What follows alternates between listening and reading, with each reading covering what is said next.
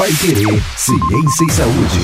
Pai Querer. Olá, seja bem-vindo, seja bem-vinda, você que nos acompanha sempre aqui no Pai Querer Ciência e Saúde. E hoje a gente vai falar de vacinas e quanto é importante, como é importante, né, a gente falar de vacina. Com a gente a professora Ana Paula Franco mais uma vez, para a gente conversar sobre ciência e saúde por aqui.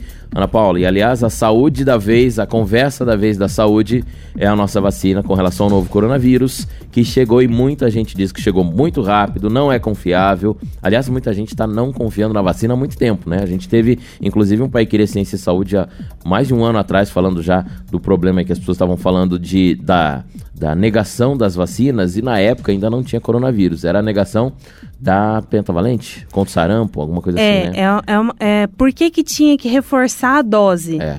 Por que que todo mundo que, ah, eu, eu tomei quando eu era criança e eu tive sarampo ou catapora, por que que eu tenho que tomar de novo? Exatamente. Muita gente falando, é, os negacionistas, né, da vacina. Exatamente. Isso é um problema grande, porque pela primeira vez na história, a gente vê pessoas não levando os próprios filhos para vacinação, né? Não confiando na é vacina é para as crianças. É porque, na verdade, assim, se a gente for parar para pensar em vacina, quando a gente vacina uma pessoa, não é instantâneo. Nada funciona na, dentro do organismo, dentro do corpo humano, como instantâneo. Então, a gente não pode falar que ah, a pessoa vacinou, no dia seguinte ela já está imunizada você tem um processo, isso se chama imunologia. Então, quando a gente coloca uma partícula que seja de um vírus ou de uma bactéria, o que, que acontece? O seu corpo vai processar tudo isso. Depois de cerca aí de 10 dias, é, mais ou menos, né? A gente não pode generalizar que é 10 dias certinho. Mas depois de 10 dias, o seu organismo ele abaixa um pouco a imunidade. Por quê? Porque é nesse momento que ele está criando anticorpos, que ele está produzindo anticorpos. Aí o que, que você faz quando, ah, eu preciso tomar de novo a vacina da hepatite B, ou preciso tomar de novo a vacina do sarampo? Por quê? Porque eu preciso reforçar o meu sistema imune de como ele responde. Reforçar para que esses é, combatentes, né, esses soldados do nosso corpo, falem assim: opa, eu já sei como eu tenho que responder. Ao longo da vida eles vão mudando? Esse nosso organismo vai mudando? Os vírus, especificamente os vírus, eles são muito rápidos de mudança. Então, eles mudam, às vezes, o, o, o, formato, eles mudam alguma proteína, alguma molécula do DNA, que isso aí é papo para um outro podcast que é bem longo esse papo. Mas eles modificam muito rápido. Igual, por que, que todo ano tem vacina da gripe? Já parou para pensar por que, que todo ano tem vacina da gripe? Porque o vírus da gripe, ele muda muito rápido. Então, eu preciso criar uma nova vacina, porque essa nova vacina, ela vai é, ler um outro vírus. Ela vai fazer meu corpo responder contra um outro vírus. Só que como a gente tem muito vírus da gripe circulando, eu não consigo montar a vacina para todos eles. Porque como ele muda muito rápido, como é que eu vou montar a vacina tão rápido assim?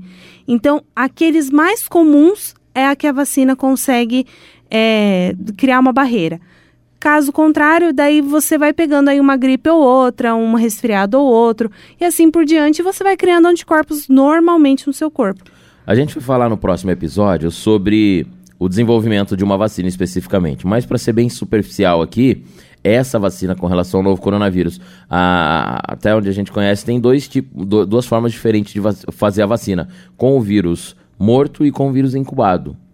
Sim, é, por exemplo, é, se você pega o vírus e você faz uma inativação dele, ou seja, ele não vai funcionar no seu corpo, hum. porque você tirou a, a, aquela codificação lá do material genético desse vírus, você tirou ele dali. Então ele não vai funcionar porque muitas vezes ele não vai reconhecer é, a maquinaria da sua célula, porque a nossa célula é extremamente complexa. Comparado com o vírus, ela tem uma maquinaria incrível. Ela é como se fosse uma indústria completa. Aí o que, que acontece? O vírus entra, ele é como é, uma, uma pequena parte que ele entrou, então ele vai ser, por exemplo, um parafuso. Pensando aí, num, vamos pensar numa indústria de automóveis, né? Porque agora está faltando automóvel aí no mercado, então vamos é. pensar no automóvel. A nossa célula, ela é a indústria completa. Então, ela consegue montar um carro do zero. Esse carro, vamos pensar que é uma proteína, que é um RNA mensageiro. Então, o que acontece? Esse carro completo que ela vai formar, o vírus, ele se aproveita, esse único parafuso, ele vai se aproveitar dessa maquinaria para que, ao invés de ele formar um carro normal para a célula, ele vai formar um carro viral. Então, ele vai usar a maquinaria da célula para formar novos vírus. E por isso a pessoa ela fica doente com facilidade. Ele compromete a, a, o nosso, nosso DNA, a nossa célula, e ele usa da própria multiplicação dela para se espalhar. ali. Exatamente, porque daí ele vai falar para a célula, falar assim, você não vai criar proteína normal, você vai criar a minha proteína. Então o vírus, ele é muito adaptável à nossa célula. Ele consegue entrar e fazer a maquinaria funcionar com uma facilidade incrível. E o que, que acontece? Por que, que as pessoas elas têm o primeiro sintoma de febre, por exemplo, que ai, se você teve febre é porque você, você vai, é, sei lá, responder mais rápido. Não necessariamente. A febre, a, a, o estado gripal, que é o cansaço, a sua célula ela está tão focada em criar novos vírus que ela não vai produzir energia para ela, que ela não vai fazer uma proteína normal, então ela vai ter um- uma sobrecarga. Então por isso que você tem o estado de febre, é o seu corpo respondendo frente àquela situação. Então ele vai deixar, por É um- exemplo, Uma espécie de desgaste, né? tá. Exatamente. Então o corpo o que, que ele vai fazer? Eu vou deixar de responder a outros fatores para focar nisso daqui, que agora está incomodando a minha célula. Então por isso que o vírus ele é ele ele modifica muito rápido. Ele muda muito rápido porque a célula entende como que ela tem que responder. Então eu vou lá e modifico. Eu mudo. Por quê? Porque daí eu consigo atingir a célula da mesma forma e ela não vai saber responder. O sistema imune daquela pessoa não vai saber responder. Então, por isso que tem essa modificação muito grande nos vírus. Essa vacina que a gente tem agora do novo coronavírus, o vírus é incubado, o vírus é morto? Tem das duas formas. O- os estudos estão indo nas duas direções. Tem fragmentos do vírus e tem o vírus atenuado, o vírus inativado. Tem é, essas duas vertentes, mas ambas são benéficas porque todas as vacinas elas são criadas dessas duas formas. Então, assim, o modo de criação dessa vacina, que é um papo para um, um outro podcast, é assim, é, é incrível como você para para pensar que eles conseguem pegar um fragmento e fazer seu organismo responder frente àquele fragmento. Porque assim, ah, eu tô falando de mudança, eu tô falando que o vírus muda, mas o vírus não muda completamente. É igual nós, né? Se for parar para pensar, a gente também muda. Aham. A gente muda de um ano para o outro um pensamento, uma atitude, mas a gente não muda completamente. O nosso caráter, a nossa essência fica. Não estou falando que o vírus tem caráter, obviamente. Mas é uma comparação. que ele muda é muito pequeno. Exatamente. Só que, ele assim, uma estrutura se mantém. Então, eu faço a vacina com aquela estrutura que se manteve. Sendo que, se a gente for pegar o histórico lá da vacina lá atrás, em 1789, 1789, Nossa, estamos em século 2021. 18, a gente- é, três séculos atrás, quase, a gente já estudava já sobre a vacina, tinha a uma vacina. Lá naquela época tinha um problema sério com a varíola. A varíola hoje já está erradicada, não tem mais esse problema. Hum. Aí quem que parou para pensar em como que essa, é, como que eu posso solucionar esse problema? Tem um, um, um cientista chamado Edward Jenner. Esse cara, ele falou assim, pera lá, a varíola, ela tá matando aí cerca de 40 mil pessoas por ano. Então é muita gente que está morrendo. Já era uma epidemia na época bem Já era um- considerável. Exatamente. Aí o que acontece? Ele parou para pensar que quem ordenhava vaca e tinha o vírus da varíola, que era na vaca que acontecia a doença, a pessoa não pegava varíola humana. Ué, mas ele tem o vírus que veio lá dos mamíferos, que vem lá da vaca.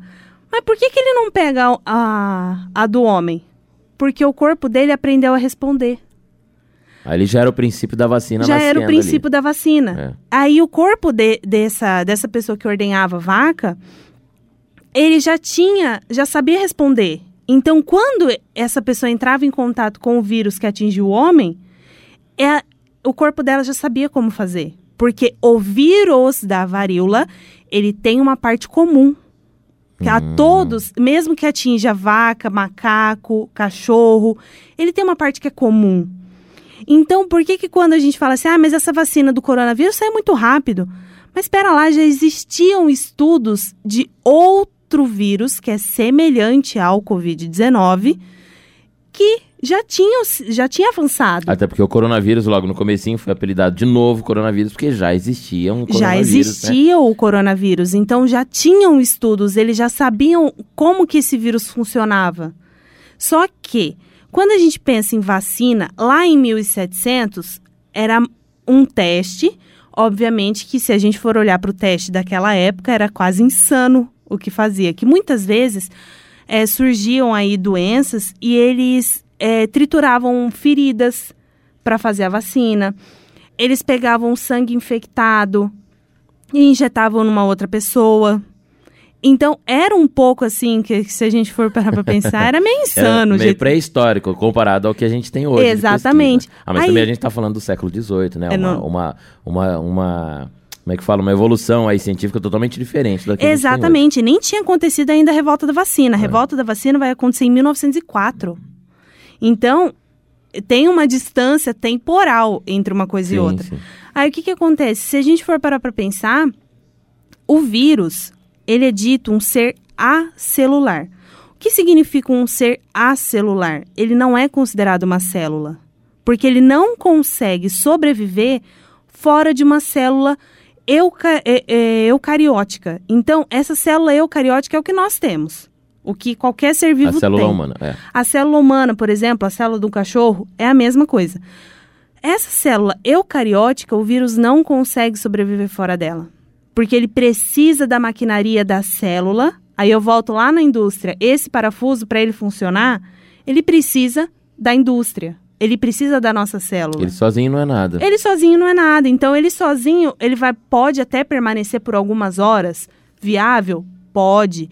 Mas ele não vai conseguir durar por tanto tempo. Essas horas que ele permanece sozinho é o período do contágio? Exatamente. É aquele período a gente assim pode que, pegar ele em outro lugar. que, que, por exemplo, ele tem ali uma, uma umidade boa, ele tem uma. é, não destruiu é, o envoltório desse vírus, então ele consegue ali sobreviver algumas horinhas. Mas não é durante dias, anos, ele não, não tem esse poder. Então, assim, pensando no, que é um ser acelular, que ele não é considerado uma célula, então ele é bem diferente da nossa célula. Por isso que ele é tão difícil de ser é, mantido em laboratório. Quando a gente fala de produção de vacina, isso foi colocado em vários jornais. O Instituto Butantan, por exemplo, produz vacina. Como que ele produz? Em ovos de galinha. Porque se você for parar para pensar, ovo de galinha você tem uma produção frequente desse ovo. Principalmente o ovo que ele é dito embrionado, porque ele tem ali um embrião, ele como lembrando lá dos outros podcasts que a gente falou sobre desenvolvimento, a galinha também tem um desenvolvimento. Aham. É um ser vivo que se desenvolve dessa forma também, né? Exatamente. Aí ele tem ali um embrião, então ele tem células vivas. Então ele consegue fazer um processamento dessa desse vírus. Então eu não vou deixar uma pessoa, um ser humano doente, mas eu vou conseguir ali é, produzir todos esses anticorpos. Você cria um paralelo, né, de Tem um- evolução. Exatamente, tem um paralelo. Por quê? Os animais de laboratório, tanto é, ovos embrionados de galinha, alguns peixes, até camundongos e ratos, eles têm a resposta imune muito parecida com a nossa. Muito parecida. Então, o que acontece? Eu consigo estudar em um camundongo uma resposta que eu posso extrapolar para o ser humano. Então, essa resposta eu consigo mimetizar em um animal de laboratório. Um animal que ele vai me dar muita resposta. E o que, que acontece? Quando a gente pensa lá em 1700, 1800, 1900, que foi a revolta da vacina, é, eu não tinha todos esses equipamentos, eu não tinha esse pensamento. Mas sem eu ter é, é, essa linha de raciocínio de que se eu pegar de uma pessoa que já teve contato com um vírus que não causou nada nela e centrifugar esse sangue, mexer com esse sangue, eu consigo anticorpo. Então, nessa época, já teve esse pensamento. Hoje a gente só aprimorou a técnica, né? Obviamente a gente não vai fazer a, a mesma tecnologia técnica. chega para deixar isso aí um pouquinho diferente, né? Esse estudo um pouquinho Exatamente. diferente.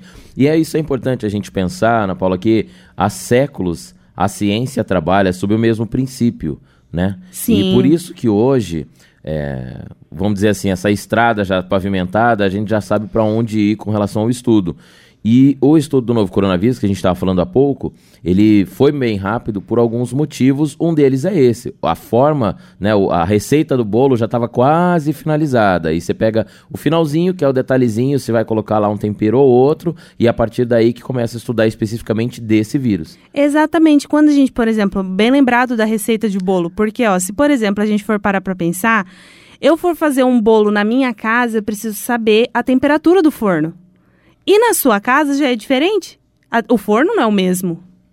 A fórmula mágica é. não é a mesma. Duas xícaras, mas que xícara? A minha xícara é um pouquinho maior que a sua. Exatamente. a, a xícara muda, o, a medida da colher muda, tudo isso muda. E o nosso organismo também é assim. Você pensar em uma criança, um bebê, uma gestante, um idoso, um adulto, são variações de um mesmo organismo. Ah, e, a, gente está falando de uma pandemia, né?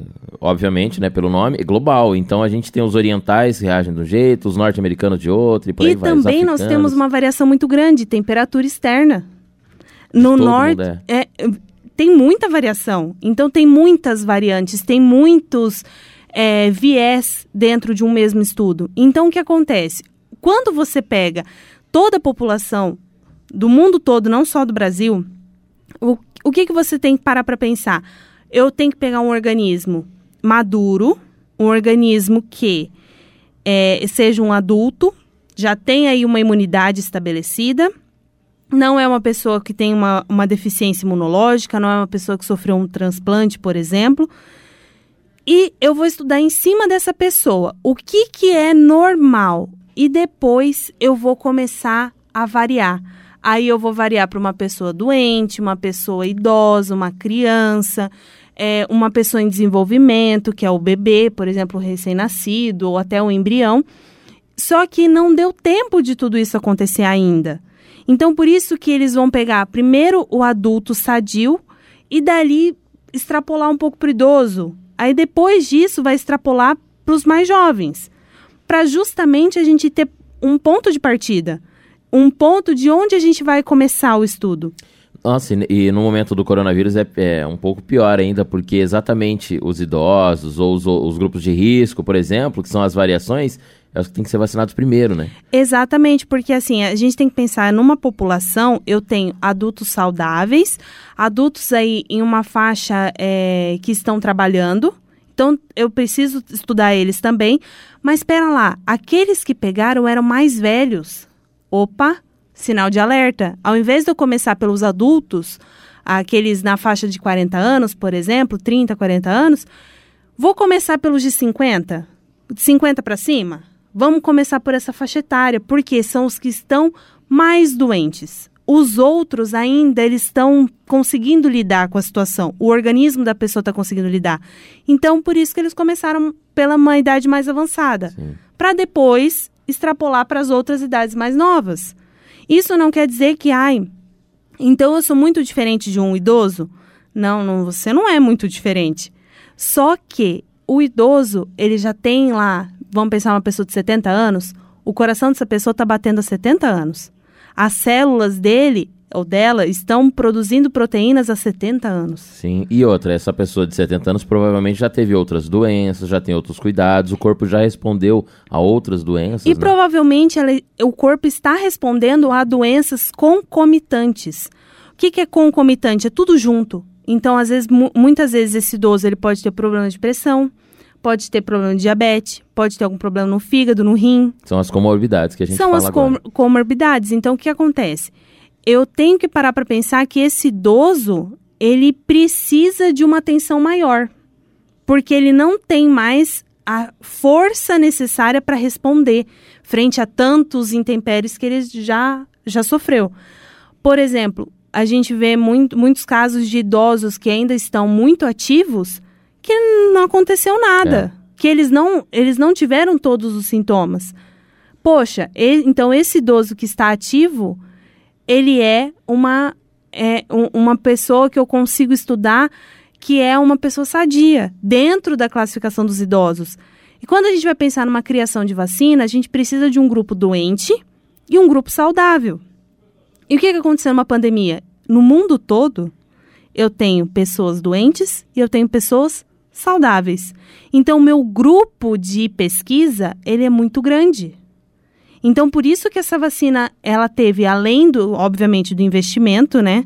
Que teve um altíssimo investimento por parte de todas as, as indústrias farmacêuticas, as indústrias é, do mundo todo.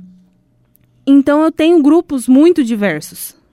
E grupos doentes e saudáveis, por isso que eu consigo é uma vacina tão rápida. Mas é. isso não quer dizer que a vacina, é pelo, pela tecnologia e os estudos que nós já temos, ah, a vacina não funciona?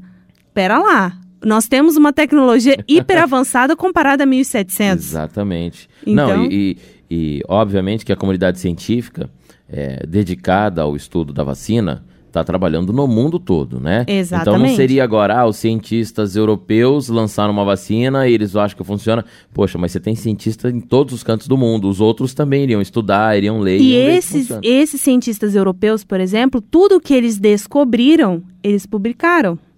Se eles publicaram, todo mundo está sabendo. É legal a gente falar isso, Ana Paula, porque quem não é, quem é leigo é, na atividade de pesquisa, na ciência, né, ou, distante da academia, né, dos estudos universitários, por exemplo, é, não conhece muito essa relação de como se desenvolve uma pesquisa. Então as pessoas falam, ah, pesquisa, todo mundo, você fala cientista, pesquisador, é aquele carinha de jaleco branco olhando pro, pro, pro, microscópio. pro microscópio. É. Mas o cientista acadêmico, por exemplo, é o cara que descobre isso e, como você falou, ele publica e existem lugares específicos em que essas publicações devem sair para que outras pessoas vão lá, leiam, entendam, falar, ah, então vamos por outro caminho, né? Funciona assim. Exatamente. São, são revistas que hoje, é, para você publicar um artigo, você precisa, primeiro, uma linguagem universal, que todo mundo vai entender, que é o inglês.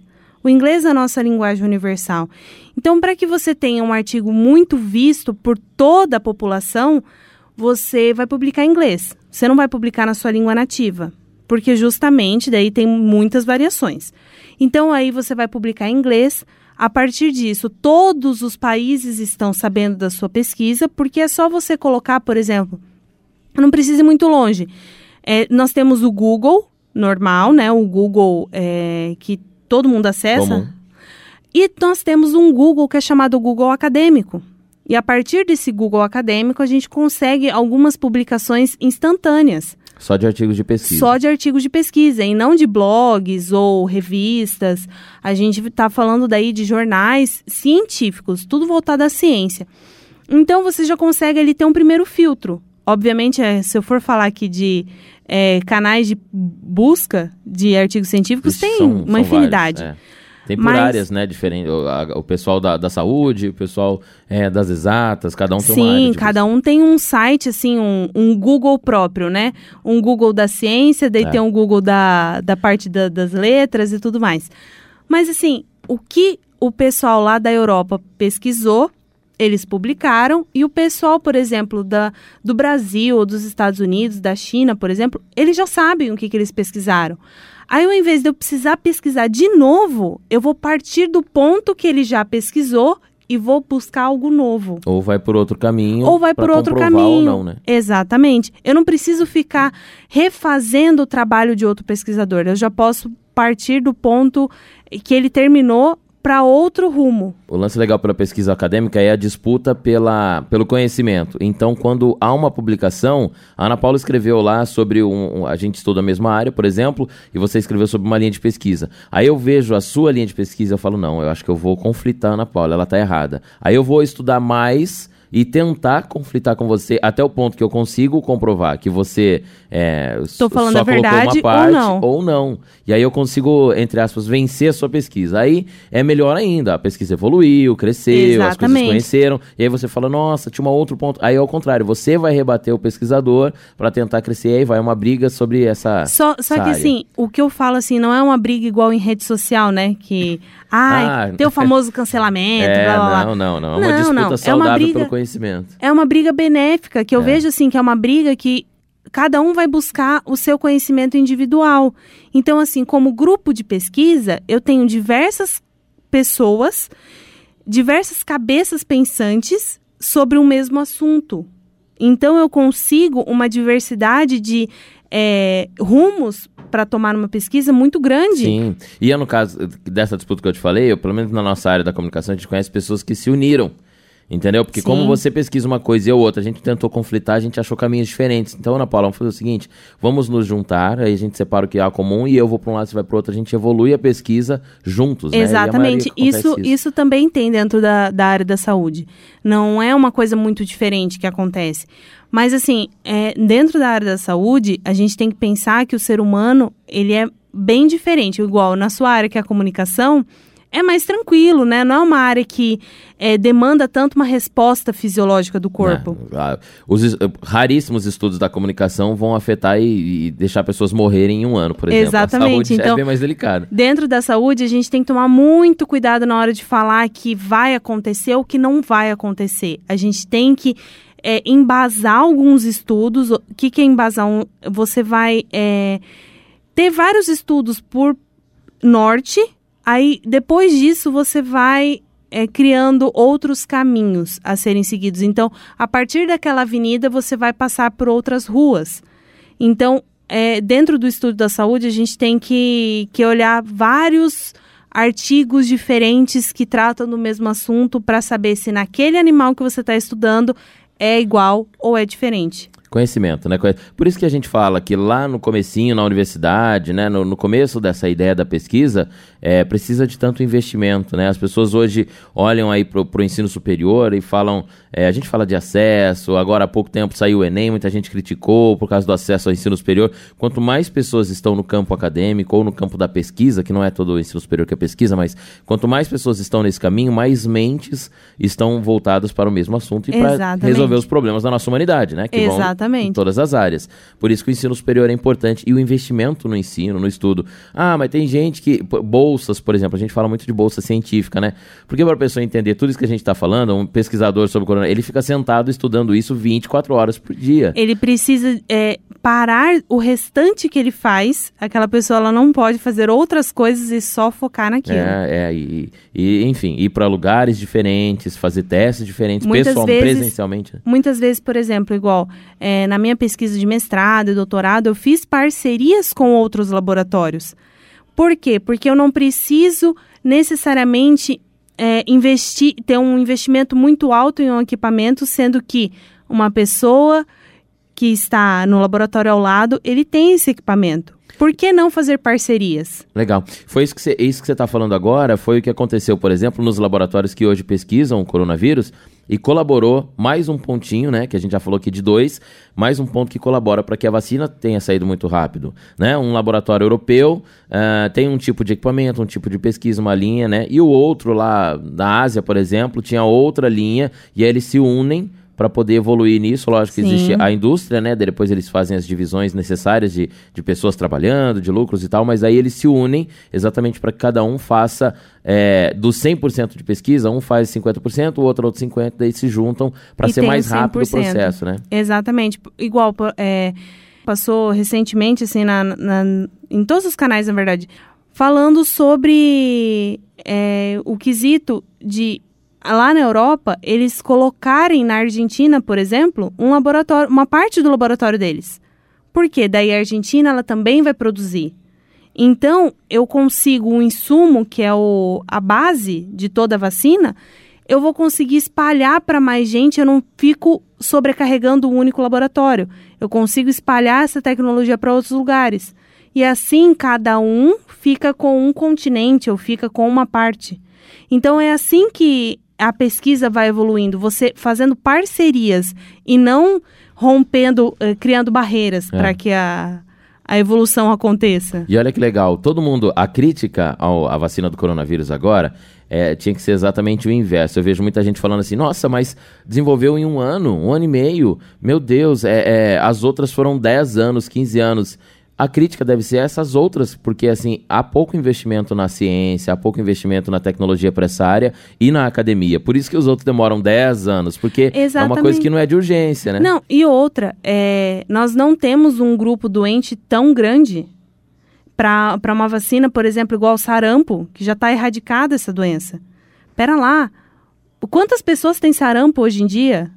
Muito É, A poucos. proporção mundial é, é muito diferente. É né? muito, diferente, a proporção é muito E É diferente. por isso que a velocidade da vacina também se desenvolve. E eu acho que a diferente. gente tem que mudar um pouco o pensamento, falando assim: ainda bem que a tecnologia na ciência aumentou tanto que em um ano eu consigo produzir uma vacina É. de uma coisa nova. E a gente falando desse teste dessa vacina, Ana Paula, é legal você ressaltar é, os períodos, né? Então a vacina ela, ela, ela foi desenvolvida, a parte, a primeira parte de estudo dela já tinha ali um caminhozinho traçado, traçado, que a gente já falou.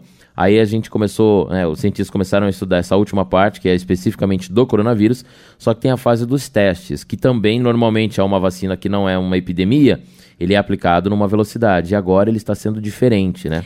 É, é que assim, se a gente for é, ver a população como um todo, eu tenho é, uma diversidade muito grande de idades, faixa etárias, comorbidades, etc., que isso que a gente já falou. Eu consigo testar essa vacina, que é um. Primeiro começa com um pequeno grupo de pessoas, depois vai aumentando esse grupo, aí entra as comor- comorbidades. Entra daí o último teste, que é, é, o teste em massa, né? Que eles falam que é o último, a última fase de teste.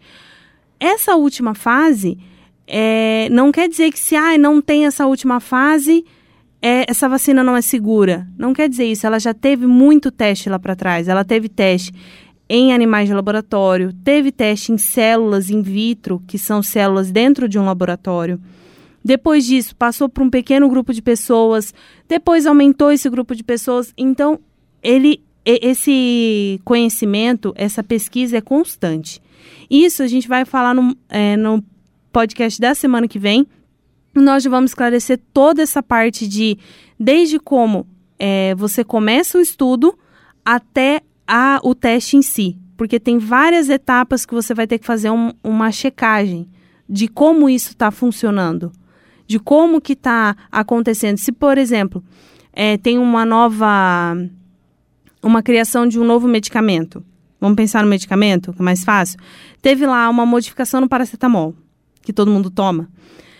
O que, que acontece? Essa modificação no paracetamol, eu vou ter que testar na população também. Aí eu libero esse medicamento na farmácia para que as pessoas consumam esse medicamento. Para quê? Nesse medicamento, eu vou ver se tem mais alguma reação adversa que ainda eu não é, cheguei a uma conclusão. Aí depois disso, eu vou falar assim: opa, teve uma reação adversa diferente.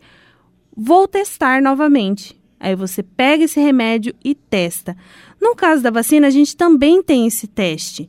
E isso está sendo, tá sendo é, feito em vários laboratórios ao mesmo tempo. Então, quando a gente fala assim, não, é segura, é segura a vacina. É confiável. É confiável. É, essa fase de teste, a indústria faz isso. Vamos Aí- pegar aqui um, uma indústria de pneu.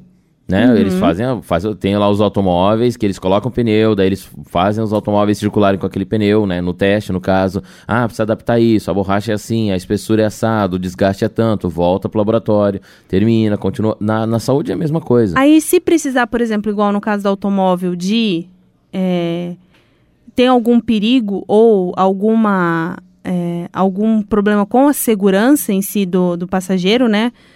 O que, que eles pedem? O recall. O recall. O que, que é esse recall? Opa, pera lá, volta esse carro. Foi pro mercado, mas a gente achou um detalhe, a pera, gente achou um volta, detalhe importante, pera lá, volta. aham. E o que que, é, que que é esse volta numa vacina? Pensando, extrapolando aí para vacina. O que que é esse volta? É o constante retorno e o estudo em cima dessa vacina, de como ela vai responder. É, como não dá para os humanos voltar, desvacinarem, né? E voltarem a vacinar de novo, aí é quando é lançado, igual você falou da vacina da gripe. É lançada uma nova vacina, versão Exatamente. 2.0, e falou: opa, resolvemos aquele problema que a gente achou, Exatamente. vacina de novo. E é assim que funciona. Na saúde, na saúde, em vários setores, funciona dessa forma. Você vai lá e lança uma nova vacina, faz de novo, estuda sempre quais são as reações adversas, o que está acontecendo de errado. E ó, Ana Paula, se a gente for pensar em. Nós que somos, ó, não somos da geração jovem atual, somos jovem há mais tempo, é, a gente participou de várias campanhas de vacina na infância, né? O Zé Gotinha. O Zé, ixi, é, o Zé Gotinha, que inclusive é um personagem brasileiro, né? Ele é só aqui Sim. no Brasil que existe. Se, se, se a gente pegar o- dos anos 70 à virada de 2000, várias, várias vacinas se desenvolveram, várias campanhas tiveram na, nas crianças nessa época. Foi uma época muito produtiva para esse setor, inclusive. E muita gente que é adulto hoje que não quer tomar vacina ou acha que não é confiável, foi teste dessas de todas essas campanhas na infância, e nem sabia. E nem sabia o que, foi... que era. foi teste, né? Voltou a vacinar de novo, aquelas vacinas que doíam barbaridade, depois teve uma outra que por aí vai. São várias, várias, inúmeras vacinas, tanto é que tem vacina que a gente toma que é para mais de uma doença dentro da mesma vacina. Dentro da né? mesma vacina. Isso são estudos, porque assim, se você junta uma vacina, uma vacina A e uma vacina B, e eu coloco tudo em uma única dose, será que uma não vai interferir na outra? Isso são estudos.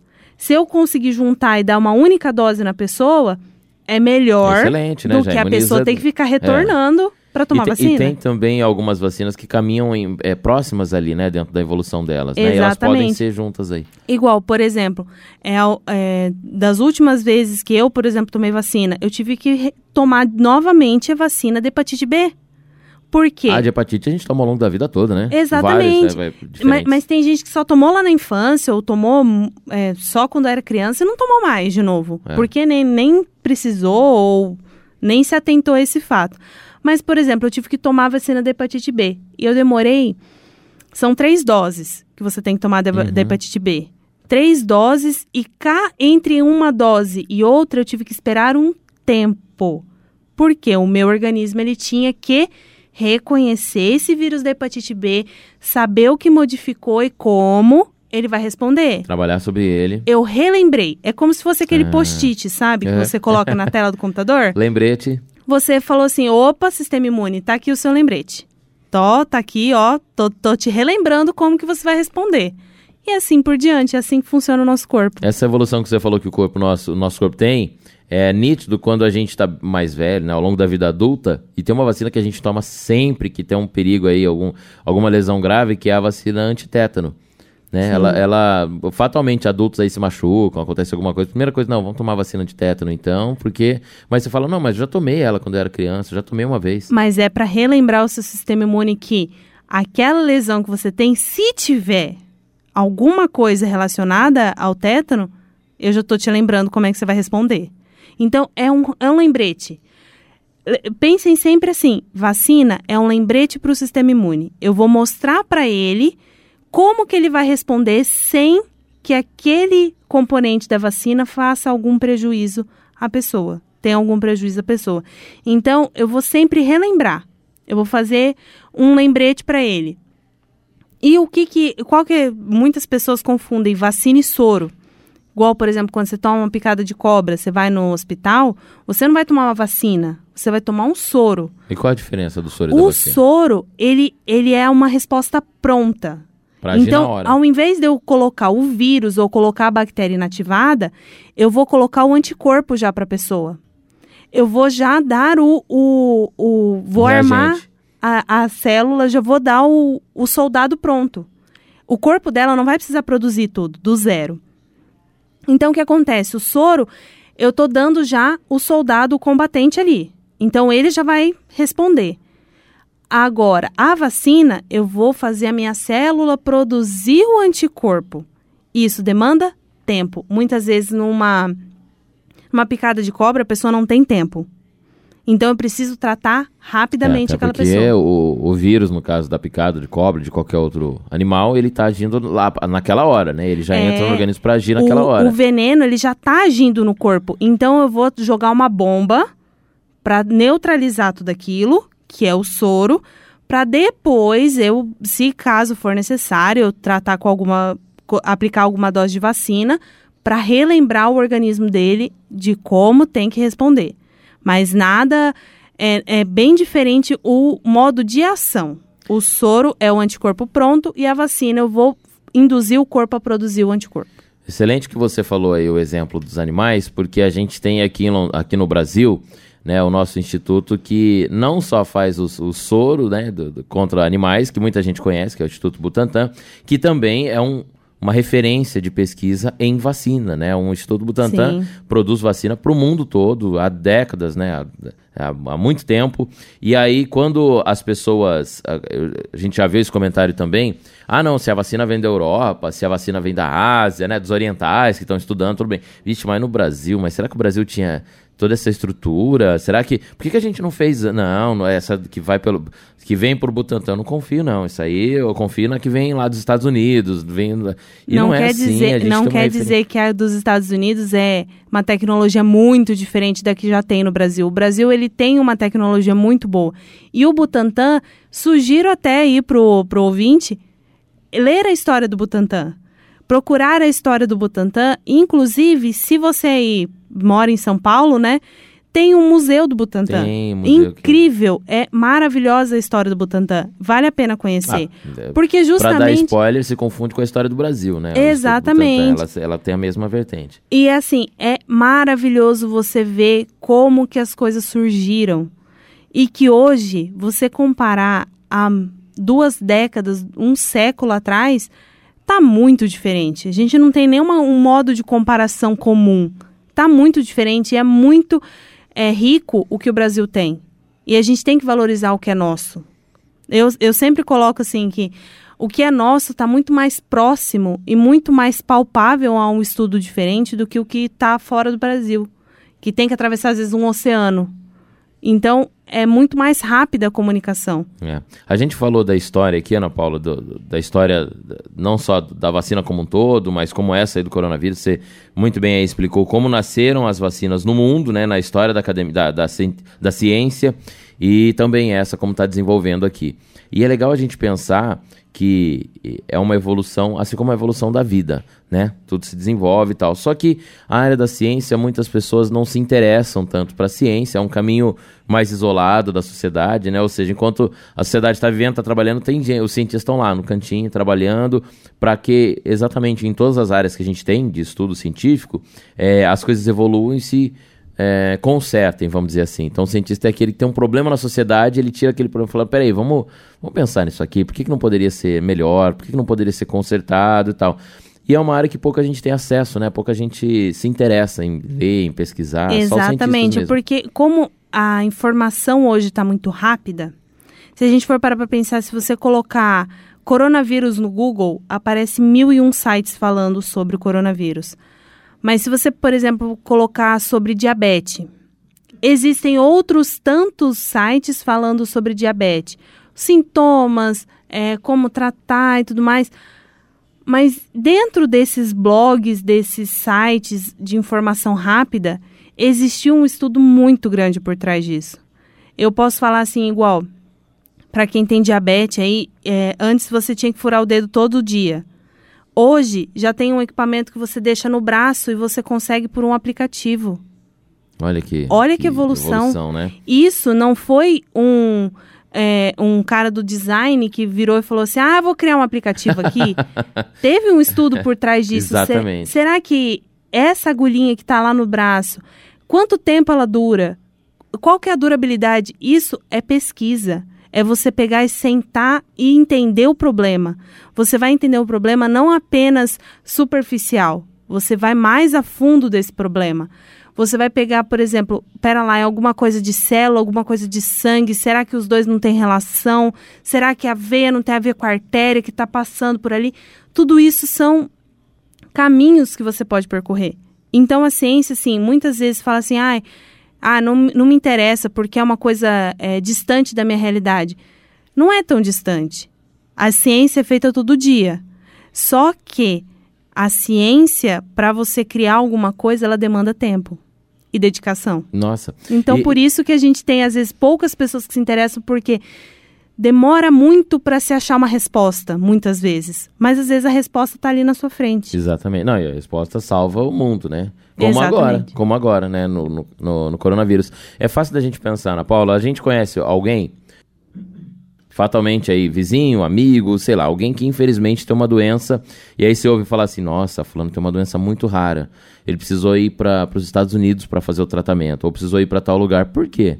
Porque essa doença é tão rara que só em um lugar que se estuda sobre isso, que se pesquisa sobre isso, né? É, porque é, realmente é muito rara. Mas alguém estava estudando sobre isso. Exatamente. Mesmo sem ninguém ter a doença, mesmo uma pessoa em um milhão tendo a doença, alguém estava estudando, pesquisando, e quando acontece isso, a comunidade científica, médica, a da saúde falou, não, ah, tem um, uma vez eu li que tal lugar, aí vai atrás e encontra lá um médico, um pesquisador em tal lugar que resolve. Exatamente, porque assim, as doenças raras tanto em quesito de genética quanto em é, modificação lá no embrião, as doenças que são ditas raras, a população é muito pequena, o grupo de estudo é muito pequeno.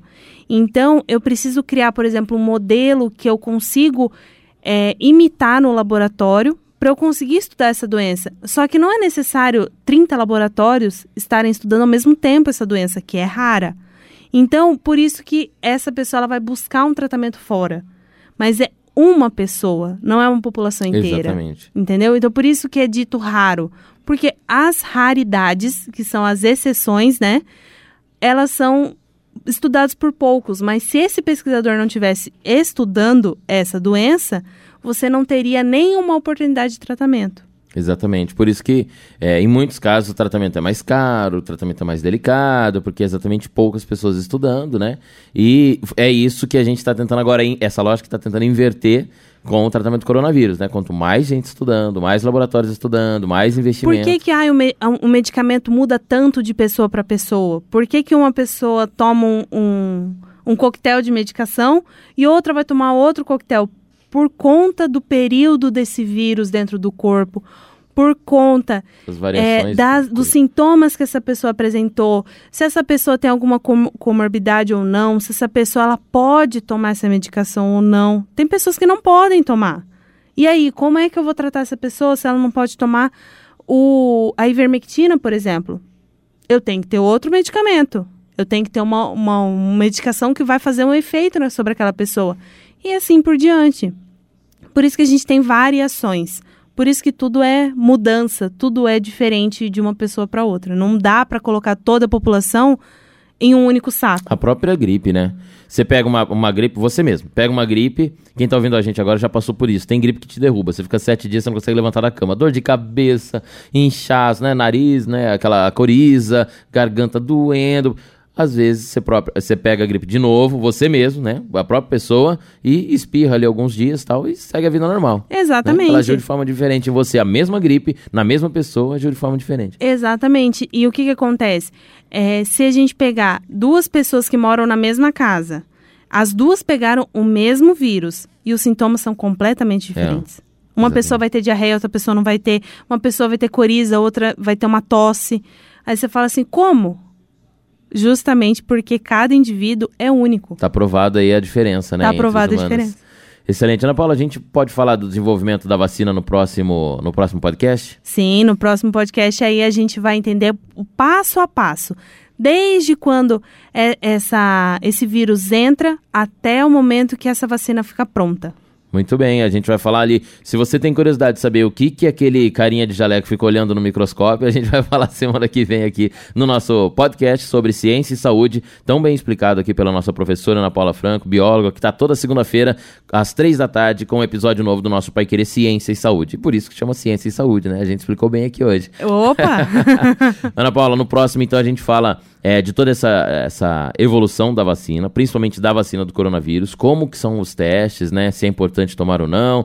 Aliás, Uh, um detalhe que é importante é exatamente isso, né? Para colaborar com a evolução, que é importante a gente tomar agora. Né? Exatamente, né? para a gente ter uma resposta. Exatamente. Então vamos falar tudo isso no próximo. Você é o nosso convidado. Próxima segunda-feira, três da tarde, mais um episódio. Para Querer Ciência e Saúde, durante o mês de fevereiro de 2021, falando sobre a vacina e especificamente da vacina do novo coronavírus, para a gente entender um pouquinho melhor o que está acontecendo com a nossa sociedade, com essa evolução desse vírus, né? Que infelizmente atingiu toda a nossa humanidade e para onde nós vamos, né? No caminhar desta pesquisa pesquisa. Você é o nosso convidado, então. Próximo Pai Querer Ciência e Saúde. Esperamos por você. Até lá.